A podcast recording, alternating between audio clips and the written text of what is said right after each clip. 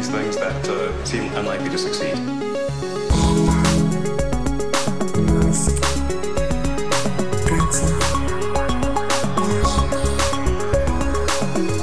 Bienvenidos a un nuevo episodio de Elon. ¿Qué tal estás, señor Matías? Muy bien, todavía un poco saturado. ¿Tu micrófono ya arreglado? Mi micrófono no, he tenido que cambiar y este es de esos de condensador, así que se escucharán los ventiladores. De condensador, de flujo. De mi iMac de fondo. Eh, pues, pídele a Elon, ponle un tweet. Luego, Elon, ¿por qué no te metes en el negocio de los eh, micrófonos? Seguramente lo reinvente de alguna forma. Que... Reinventa los imanes.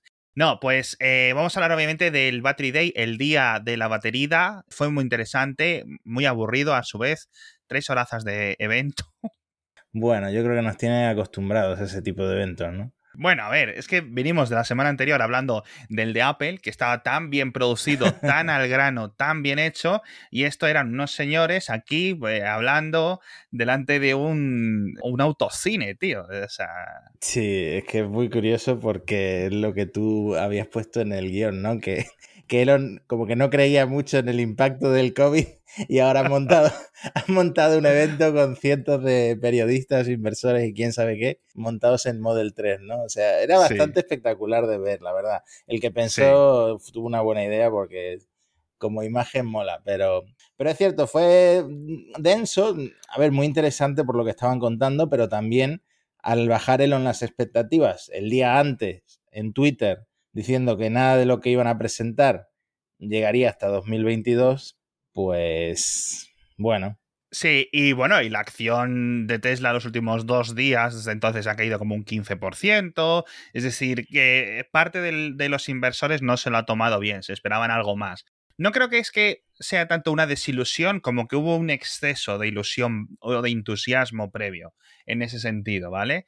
Entonces, bueno, ya digo, tres horas de evento. Vamos a comentar un poco qué es lo que presentaron. Hablaron un montón, obviamente, de baterías, pero también rápidamente vamos a quitarnos lo más rápido de por delante, ¿no?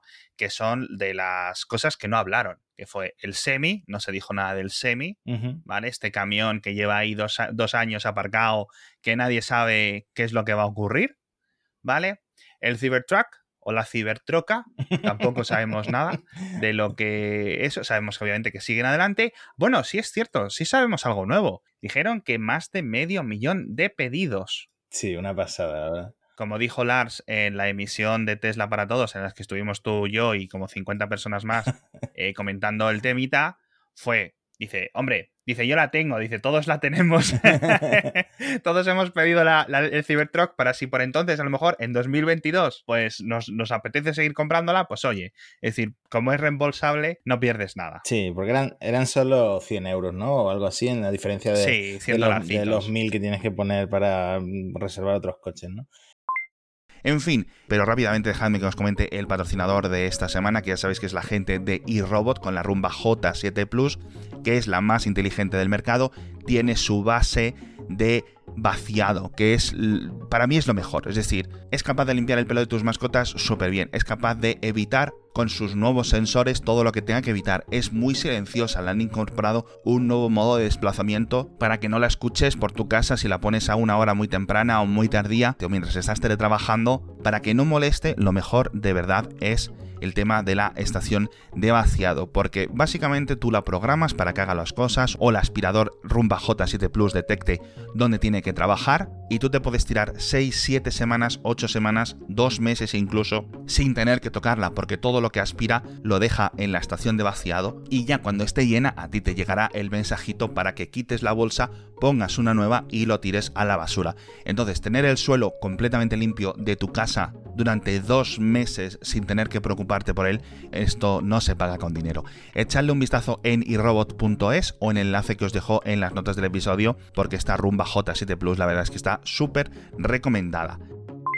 Y estaba también, estaban todo toda la línea de coches ahí, estaba también el roster, y del roster mm. también tenemos que hablar porque es como el elefante en la habitación, ahora que por fin se ha presentado oficialmente el Model S Plaid. Pero bueno, si quieres. Ese, eso, ha, eso ha dado mucho que hablar, así como en secundario. Pero bueno, con la Cybertruck, en, en la fábrica de Texas, esta nueva que se están haciendo, que están empezando a desbarrar y a poner un poco los cimientos, dicen que pueden fabricar 250 300 mil al año, que es una cantidad más que respetable. Obviamente vamos a ver si hay demanda para tanto, porque oye, yo creo que van a vender mucho, pero jolín, 300.000 de esto, no lo sé, no lo sé, pero bueno, el precio ciertamente era atractivo. Y dicen que, obviamente, lo que se reconfirma, una versión reducida para mercados fuera de Estados Unidos, o al menos fuera de Estados Unidos, México, Canadá, que ahí sí que les gustan estos coches y que tienen calles suficientemente grandes para este tipo de vehículos. No sabemos cómo de reducido va a ser.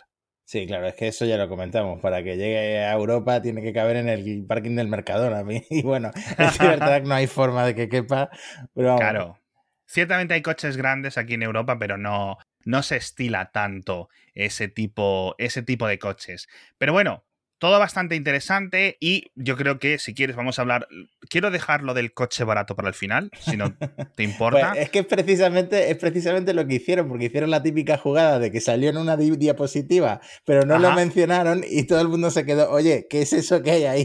Tapado por, una sábana virtual. y luego lo, lo, comentaron ya casi al final. Pues vamos a hablar de eso. Si quieres, de eso lo dejamos para el final. Vamos a hablar de las baterías. En principio, es una innovación que por una parte como que ya estaba anunciada, ya se sabía. No sé si son las filtraciones, no sé, pero a la gente como que no le sorprendió. Las nuevas baterías de 46 x 80, 46 milímetros de diámetro, 80 milímetros de alto, es decir, como una pila gorda, más o menos del tamaño de una lata de cerveza. Y dicen que, según sus propias investigaciones, este es el cálculo o estas cifras es el, el momento en el que las curvas de crecimiento, de consumo, de precio, de coste de fabricación, de coste de ensamblado, etcétera, dicen que es donde son más efectivos, ¿no? Es como el punto hmm. óptimo. Y por eso han decidido tirar por ese específico tamaño en vez de utilizar las pilas de 2170 típicas que hay en un Model 3, que son pilas poco más grandes de las que tienes tú en tu casa, ¿no? Sí, a ver, eh, de hecho, sí, sí es cierto que se filtró absolutamente todo, desde una patente hasta una imagen, no sé si era una foto real de, hmm. estas nuevas pilas. Entonces sí, sí que nos sorprendió por eso, pero, eh, pero la verdad es que lo que están haciendo es optimizar un montón la fabricación de las baterías, ahora comentaremos también a nivel de, la producción en las fábricas, ¿no? Pero por ahora siguen comprando a Panasonic y a LG y a todos los proveedores que tienen porque no tienen esto ya para producir. a lo mejor han hecho prototipos, pero no lo tienen ya eh, para meterlo en los próximos coches que van a salir eh, al mercado. Exacto, esto es yo creo que lo, que lo que más eh, debe de quedar claro a todo el mundo. Se ha hecho una innovación en baterías, pero mm, va a lograr un tiempo. La mayor innovación en principio son los resultados que han ido ahorrando en el coste eh, de lo que es el pack de baterías en su conjunto, ¿no? En la instalación, la fabricación, el montaje, etcétera. Pero bueno, eso lo comentaremos ahora. Eh, dicen que, bueno, pues cinco veces más energía almacenada en estas pilas comparadas con las que tienen ahora mismo en un Model 3, pero a su vez 6% más de potencia, con lo cual a la vez que se aumenta el alcance un 16%, según las propias cifras de Tesla, se reduce el precio un 14%, etc. Es un buen salto, pero pues tampoco parece que esté muy lejos o seguramente esté a la par de lo presentado por BID eh, unos días antes o unas semanas antes. Porque de hecho las pilas nuevas de Tesla son muy similares a las que presentó BID, simplemente BID que las llama pilas, eh, las llaman Blade, como, ¿cómo podemos traducirlo eso? Como... Hmm como de un, listón, ¿no? O sea, si las veis, son como una tabla, ¿vale? Una tabla larga, y lo que ha hecho Tesla ha sido esa tabla, por decirlo de alguna forma, enrollarla sobre sí misma. Ya está, no hay, no hay, mayor, no hay mayor diferencia, pero la, mecánica interna del movimiento de los electrones es bastante similar entre, entre ambos modelos. Pero bueno, ya digo, han hecho otros cambios extra. Eh, para mejorar la eficiencia, que lo que es simplemente cambiar las baterías no, no funciona. Pero ya digo, como dices tú, dos, tres, cinco años hasta que esto, hasta que esto llegue. Sí, concretamente Elon dijo que eh, unos 18 meses para tenerlo todo funcionando, pero unos tres años para llegar a esa optimización que prometen, que es para reducir el coste de energía a, más de la mitad, o sea, para reducirlo en un 56%, creo que dijeron. Sí, sí, exacto. Es decir, que como que la industria ahora se encamina hasta los 100 dólares por kilovatio hora, que está muy, muy bien, pero según todos estos cálculos, dice Tesla, nosotros creemos, o según estas estimaciones nuestras, lo vamos a bajar a más o menos a la mitad. Una reducción a la mitad por eh, aún, con lo cual, dentro de cinco años, pues a lo mejor si la batería, digamos, de un, un coche que hoy la batería le cueste 10.000 euros, le va a costar 5.000 euros. ¿vale? Ese sería el cálculo un poco de la cuenta de la vieja. Veremos luego, obviamente. Y esto yo creo que no va a ser exclusivo de Tesla, obviamente, porque el resto de grandes fabricantes, como los que va a seguir comprando, el, el GChem, BID, etcétera, Catel sobre todo, van a hacer cosas, obviamente, durante los próximos años. No van a parar sus departamentos de I D, claro. Exactamente. De hecho, la, yo creo que em, dijeron como que como un 14% del ahorro está en las baterías, pero el gran ahorro de, coste de energía lo van a tener en las fábricas, que es otra de las innovaciones que presentaron en el evento y que es básicamente mm, levantar fábricas inspiradas en las embotelladoras de, por ejemplo, la Coca-Cola, ¿no? Porque son como estas cadenas de montaje completamente automatizadas que no paran, no paran ni un segundo, no tienen ningún eh, cuello de botella, digamos que está todo súper bien optimizado y con eso es con lo que planean. Por supuesto, también viene el ahorro de que lo van a producir ellos mismos, de que no van a tener eh, que pagarle a, un tercero. Entonces, hmm. por ahí es por donde eh, estas baterías al final van a ser mucho más baratas y eso se puede traducir en lo que hablaremos ahora de un Tesla más barato que el Model 3, ¿no? Sí. Y luego, bueno, una cosa donde yo creo que se ha metido en un fregado que dicen que van a extraer su propio níquel. Dice, hay mucho níquel en el suelo, en Estados Unidos, en Norteamérica, en todo el mundo hay mucho níquel, y que se van a poner a hacer ellos la minería, con lo cual digamos que Tesla entra en un mercado extra que puede ser un marrón, en cierto sentido. Dice, eh, y cito, ¿no? Dijo textualmente, dice, es que es muy fácil. Hombre, tan fácil no será, no sé.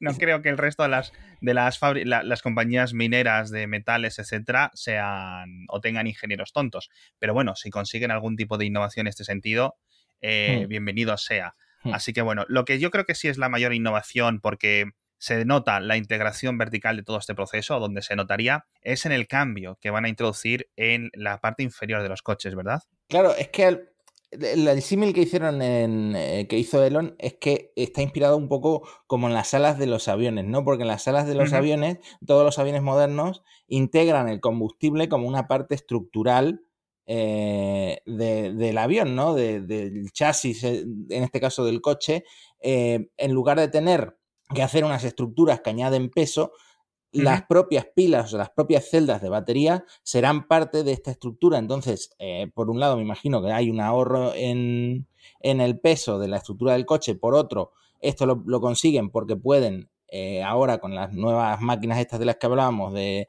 moldeado a alta presión, pueden hacer el cuerpo un poco como con impresión 3D, entre comillas, ¿no? Con inyección de, del aluminio para crear un cuerpo adaptado a las baterías. Eh, las baterías pasan a ser parte de la, de la estructura del coche. Exacto. Que queda un hueco, es decir, cuando sale el chasis inferior del coche, queda un hueco ya listo para poner ahí las baterías, es decir, las, las, las deslizas como si fuera una bandeja, ¿vale? De, eh, de, la forma en la que se hacen ahora, las baterías se van poniendo como en su propio chasis y ese chasis se pone con tornillos debajo del coche y luego a su vez hay que ponerle otra capa protectora. De esta forma, digamos, el coche simplemente tiene un hueco debajo en el que tú lo metes, como si fuera una disquetera, pero del tamaño de una cama, ¿vale? Y meten ahí la bandeja de las baterías que, no que es mucho más barato de hacerlo porque va todo unificado. Con lo cual, bien, eh, yo creo que esa es una innovación que eh, está ahí, es interesante, está guay, pero creo que la mejor noticia es que esto pues, debería llegar al resto de fabricantes con el paso del tiempo, ¿no? Porque tampoco es una innovación que digas tú, hmm. madre mía, a nadie más se le va a ocurrir esto. Así que puede ser muy, muy, muy, muy chulo. Luego ha habido bastantes innovaciones con los catodos y con este tipo de cosas que yo creo que también pueden haber. Sí, una cosa que se le pedía a Tesla, que lo pidió incluso un inversor en la, en la llamada, bueno, la llamada de inversores, ¿no? En el evento para inversores de justo antes, es que se deshicieran del cobalto. Entonces, en el cátodo ya no van a usar cobalto, que además de ser un material muy caro, pues es un poco polémico por las condiciones de algunas minas, ¿no? Donde trabajan menores, etcétera eh, son unas condiciones desastrosas. Yo me imagino que también va encaminado a, por ahí lo de deshacerse del cobalto. Así que nada, eso también es una de las cosas que anunciaron. Sí, la verdad que bastante interesante. Entonces, podemos hablar ya de la sábana, ¿no? la sábana no la quitaron en ningún momento. Porque yo creo que es que no tienen ni el diseño del coche. No, no, no O sea, no tendrán planeado ni si va a hacer un, eh, ¿cómo se llama esto? Un hatchback o como se llame, ¿no? Los coches esos, el tipo el Golf, ¿no? O, Sí. eh, o el Volkswagen Polo. Yo me imagino que sí, que será algo así, rollo compacto, rollo muy europeo. Sí, más urbano. También eh, serviría mucho para China, ¿no? Porque yo creo que en China eh, Sí. los compactos también tienen tanta relevancia como aquí en Europa. Exacto, yo creo que con la palabra golf has dado en, en el clavo. Eh, pero bueno, no había coche, es decir, cuando hablamos de una sábana, los que hayáis visto el vídeo no lo hayáis visto, esto es simplemente en una de las diapositivas gigantes que tenían, porque había una pantalla, un proyector gigante de cine, había un diseño ahí y una sábana que tapaba como la silueta de un coche. No se ha visto el coche, ni hay prototipo, lo que dice Matías, absolutamente nada. O sea, esto. Y, claro, ponía debajo 25 mil dólares. Y ostras, tú, se me iluminaron, se me abrieron los ojos en un momento. Dije, anda, a ver si va a ser esto realmente interesante y podemos ver algo. Porque, claro, de nuevo, por una parte muy interesante, por otra parte creo que lo estaba diciendo, digo, me están dando flashbacks cuando el anuncio del Model 3 en 2016 de el coche eléctrico barato, 35 mil dólares, lo va a petar, el coche de las masas, no sé qué. Con el paso de los años y a pesar de las dificultades de sacarlo adelante, hemos visto en lo que se ha convertido, ¿no? El coche de 35 mil dólares, que si esto volver a insistir, pero esos titulares de el coche de 27 mil euros que prepara Elon. Claro, estamos hablando de una época en la que los coches de Elon eran de 80 mil, 90 mil euros, ¿no? Con lo cual este cambio era, era brutal. Y lo he vuelto a ver repetido por ahí en, en- en medios de comunicación, en blogs, en Twitter, etcétera. Jolín, vale. ¿Qué quieres que te diga? ¿Sabes? Es un poco, lo decía yo mismamente en Twitter, digo, es un poco la cuenta de la vieja. Porque yo recordaba perfectamente cuando Elon en 2018 ya dijo que en tres años iba a tener disponible o iban a tener con mucha probabilidad el coche de 25.000, es decir, habían anunciado el 35 y decían que podían ir más allá. Dice, si hacemos bien nuestros deberes, podemos tener en tres años, es decir, en 2021, que obviamente eso no va a existir, un modelo mucho más barato. Y ostras tú, gran innovación, grande Elon, vamos a hacer un podcast. y esta mañana, antes de empezar a grabar, me han pasado un enlace de una entrevista de 2010, ojo, 2010, en la que ya decía lo mismo, tío. Es decir, acababa de meterse en Tesla, ¿sabes? Como quien dice. No había salido el Model S. El Model S es de 2012, si no me equivoco. Entonces, claro, estas cuentas, estos cálculos, al final son lo que son. No le dan, no, no, no están las unidades de Tesla para sacar este tipo de coches. A lo mejor, obviamente, se puede hacer. Pones la mitad de las baterías que un Model 3, lo haces más pequeño, le quitas los asientos de atrás y lo puedes poner a producir pero mm, no sé si eso realmente tendría mucho éxito, ¿no? Es decir, coches eléctricos de 25 mil dólares se pueden hacer, pero te queda el, el Smart for 2, el Smart for 4 y estas cosas, ¿no? A ver, es que yo creo que has mencionado muchos temas. El primero, por supuesto, el cambio de dólares a euros no hay que hacerlo nunca, porque aquí siempre cuestan los coches. eh, bueno, tú tienes aquí la cuenta que le, la has hecho. Exacto, exacto. Tengo aquí ya mis cuentas hechas, porque claro, lo que no voy a hacer es a criticar a, a Elon por usar la cuenta de la vieja sin sacar yo mi propia cuenta de la vieja. Entonces, te lo voy a contar a la vez que se lo cuento a los oyentes, a ver si tiene sentido. 25 mil dólares, según el tipo de cambio de hoy, son 21 mil euros, ¿vale? Si en España se dan 6.000 euros de ayuda, tengo un coche de por 15.000 euros. ¿Sí o no? Dudoso. ya hemos visto que no, ¿no? Obviamente, por ejemplo, el Model 3 Standard Range en Estados Unidos son 38.000, sin ayuda, sin impuestos, etcétera, que eso en euros son unos 32.000. A esos 32.000 euros del Model 3 Standard Range Plus o rango Standard Plus, o etcétera, como se llame aquí, son 38.000 euros con el IVA, ¿vale? Pero en realidad no se vende por 38.000, se vende por 49.000. Con lo cual hay una diferencia, hay un 25%, un sobrecoste, 25, algo más, de precio entre España y Estados Unidos, teniendo en cuenta impuestos, teniendo en cuenta ayudas, teniendo en cuenta todo, ¿vale? Hmm. El mismo coche que en Estados Unidos, en España, sin las ayudas son 49.000, con lo cual hay una diferencia grande. Entonces, si hacemos el mismo cálculo, es decir, le sumamos ese 25% extra pues, de costes de llevar el coche en el barco, de tener un montón de operaciones, es decir, lo que le, la diferencia que cuesta un Model 3 a- en estadounidense a un español son ese 25%. Vale, pues le sumamos. Ya no estaremos en 26.000 euros, ¿no? Ajá. Más los impuestos, 32.000. Le quitamos las ayudas, 25.000 euros. Bueno, ok.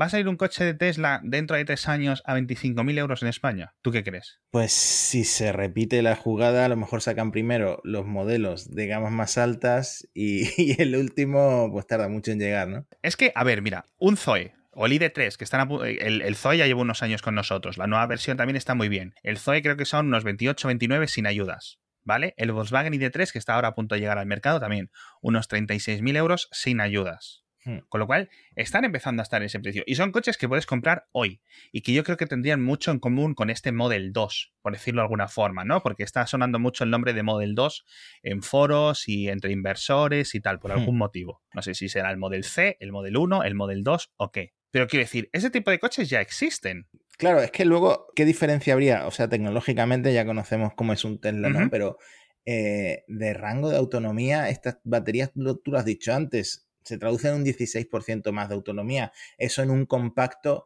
de 25 mil dólares, mm. ¿Cuánto sería? O sea, ya ahí es un terreno en el que Tesla se va a encontrar con muchísima competencia. Tú mismo lo has dicho, los otros fabricantes de batería no se están quedando atrás precisamente. Entonces, imagínate que llegan tres años a Estados Unidos, aquí puede llegar en cuánto, en cinco. Bueno, tenemos Berlín. Sí, tres o cuatro, o lo puedes sacar desde Berlín porque pueden hacer cosas también muy interesantes. Claro, Pero ojo, de todas formas, dices lo de las baterías. No está claro que las nuevas baterías no se sabe para qué coches van a ir. A ver, sí, exactamente. Es, de hecho, en el tuit este famoso que puso antes del evento, él decía que era un tema que va a afectar sobre todo al Semi, al Roadster y al Cybertruck.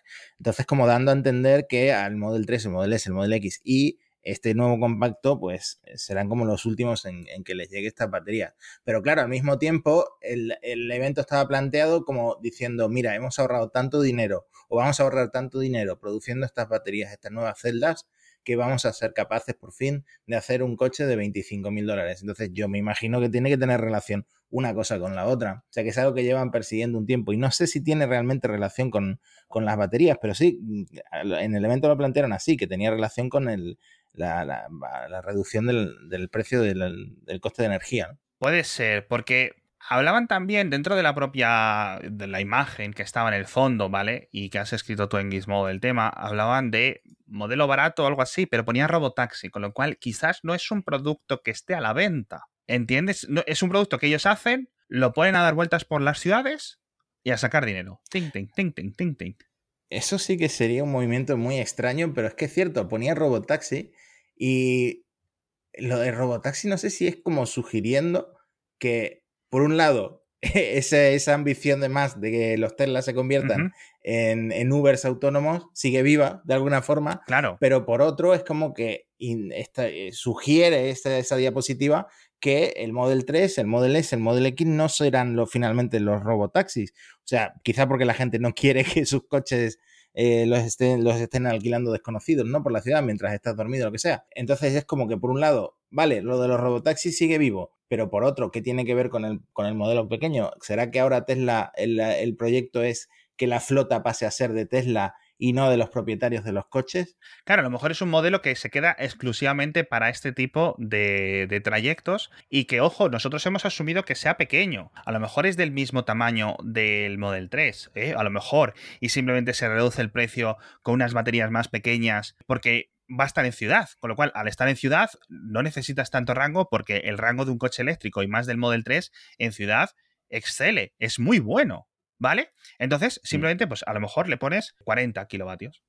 dices, bueno, no hace hmm. falta 55. Sí, además que el coche cuando está quieto puede estar cargándose perfectamente. O sea que puede estar funcionando todo el día y cuando no tiene clientes está enchufado. Exacto, quiero decir yo que le puede dar para todo el día, hacerse 200, 300 kilómetros y luego irse a cargar sin ningún tipo de problema automáticamente, con lo cual eso puede ser algo inteligente. Y luego pues se puede reducir eh, algunas cosas interiores, la calidad de los asientos, eh, obviamente pues a lo mejor no necesitas tener eh, los asientos delante de la misma configuración o se pueden hacer de otra forma, se pueden hacer apuntando hacia atrás, como los que hemos visto de coches autónomos que están presentando Cruise y otras compañías, ¿vale? Y se puede reducir algunos tipos de calidad ¿no? Para conseguir, con la tecnología que hoy ya existe, hacerlo. Porque ya digo, coches de 25.000 euros con las ayudas, que sería la traducción de estos 25.000 dólares estadounidenses, o en su caso de Estados Unidos, coches eléctricos de 25.000 dólares, ya hay, como los que hemos comentado, ¿vale? Entonces, ¿es una innovación? Sí. Puede ser muy interesante porque la verdad es que, que sigue habiendo una diferencia entre un coche eléctrico de Tesla y un coche eléctrico de, otras compañías, para bien y para mal, ¿no? En algunos sentidos. Pero puede ser muy interesante. Y eso es a mí la mayor duda. Y este tipo de cosas son las que más a mí me dan vidilla, porque al final lo de las baterías, que mucha gente dice que es muy importante, y ciertamente lo es, es una cosa muy a largo plazo. Y es una cosa, como has dicho tú, camión, el Cybertruck, etc. Pero de todas formas, cuéntame del Plythe, este, porque hay algunas anotaciones muy importantes ahí bueno, fue como el, One More Thing que hace Apple, pero en el, en el Autonomy Day, ¿no? En el Battery Day. Y, fue al mismo tiempo decepcionante, porque, o sea, una vez que dijeron, bueno, vamos a hablar del Model S Plaid, que es como creo que se pronuncia. Eh, empezaron a pitar todos los coches como eh, simulando un, aplauso cyberpunk, ¿no? Pero siguiente diapositiva, finales de 2021. Y claro, ahí la gente se vino un poco abajo porque en principio yo creo que todo el mundo esperaba que este coche ya estuviera listo para salir de la fábrica y no lo mm. está, le queda un año. Se han abierto las reservas, pero las entregas empiezan a finales de 2021. Sí, de hecho nuestros compañeros en la, en la presentación lo comentaban, decían, jolines, estábamos seguros que estaba a punto de llegar, ¿no? Sobre todo por esta zurra que le ha dado los de Taycan y, y, este pique, ¿no? Que hay entre Porsche y Tesla por tener el coche más rápido de circuito y unas cosas eléctricas súper chulas. Pero claro, luego lo miras y es cierto, te has encontrado con un nuevo Model S de 140 mil dólares que ahora sí, pronto. Que ahora sí, que ahora sí está por encima de la competencia, porque además de lo que pasó en Nürburgring, que lo, comentamos en su día, con el Porsche Taycan, que Elon se quedó mm, bastante, bueno, con el resquemor, ¿no? y, mandó al circuito este nuevo Model S Plaid eh, con el spoiler y todo para, conseguir ganarle al Taycan, ha pasado lo del Lucider. O sea, un ah, eléctrico de 1080 caballos, de lujo por supuesto, pero que al final quedaba por encima del Model mm. S en especificaciones. Entonces, a Elon obviamente no le gusta quedar segundo, mucho menos quedar tercero, eh, para competir con el Taycan, para competir con el futuro Lucider, pues ya presentan el Plaid. El Plaid, las especificaciones, una pasada, o sea, de 0 a 100 en 2 segundos.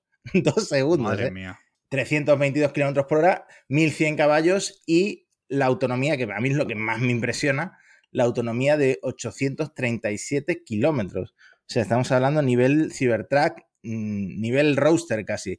El roadster promete en 1000, ¿no? Entonces, ¿quién se va a comprar? Bueno, obviamente si eres un, súper rico, te vas a comprar el roster, pero si lo que eres es un, un rico de segunda, es muy interesante esta berlina con 837 kilómetros de autonomía.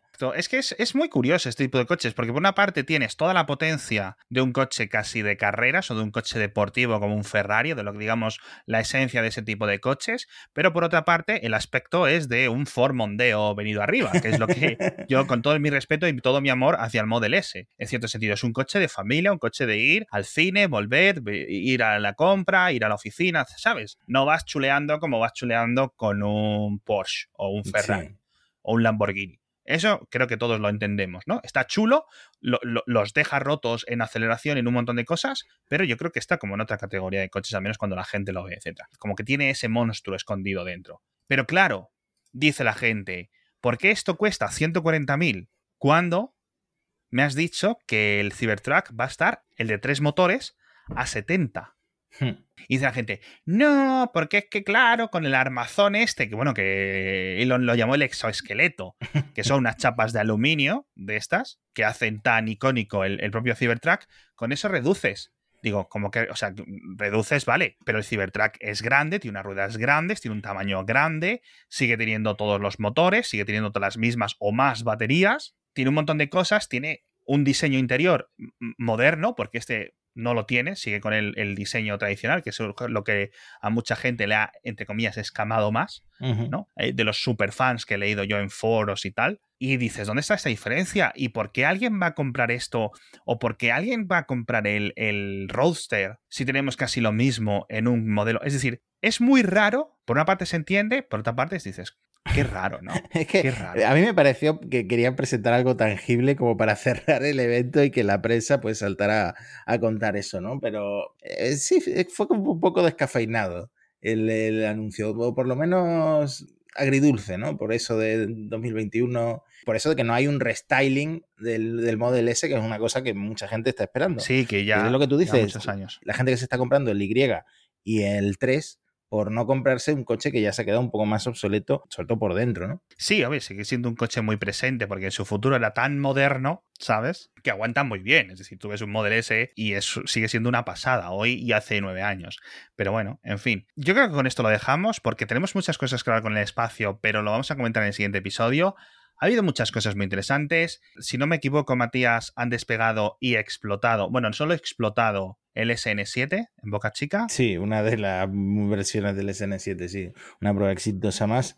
Y ahora están con el 8, que es el más completo. Y, incluso se han, han visto por ahí un- una pieza de la etapa Super Heavy. O sea que se va a poner la cosa muy interesante en, en Boca Sí. Chica. Y bueno, hablaremos un poco más de cosas porque el director de la NASA o el administrador de la NASA ha ido al Congreso a pedirle más dinero para todas estas misiones de 2021, 2022, 23, 24 eh, de la Luna en las que está involucrado SpaceX y otras compañías. Hay mucha novedad por ahí.